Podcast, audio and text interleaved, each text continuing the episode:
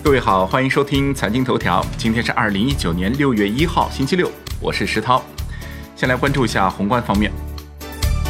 中国五月官方制造业 PMI 为四十九点四，预期为四十九点九，前值为五十点一；官方非制造业 PMI 为五十四点三，前值为五十四点三，连续五个月站稳在五十四以上。五月综合 PMI 产出指数为五十三点三，比上月微落零点一个百分点。表明我国企业生产经营活动总体保持平稳发展态势。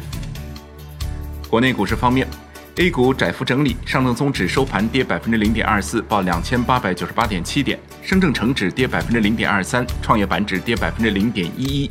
两市成交四千三百七十五亿元，较上一日继续缩量。北向资金净流出五点四九亿元，五月仅两天呈现净流入的状态。全月净流出五百三十六点七三亿元，创历史新高。本周上证综指、深证成指均涨百分之一点六，创业板指涨百分之二点七，结束此前五周连跌。五月上证综指累计跌百分之五点八。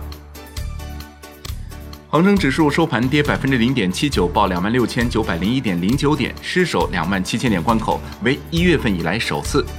本周累计跌百分之一点六六，五月累计跌超百分之九，创去年十月以来最大月度跌幅。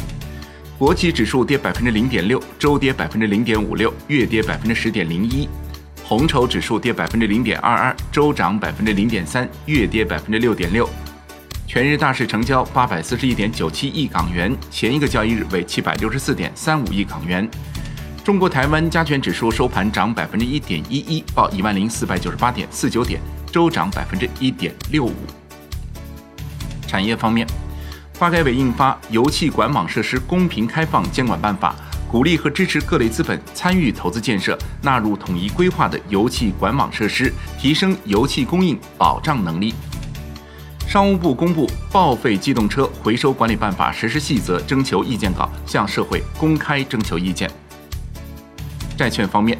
国债期货维持窄幅震荡，十年期主力合约涨百分之零点零五，连涨四天，本周累计涨百分之零点一三；五年期主力合约涨百分之零点零四，两年期主力合约收平。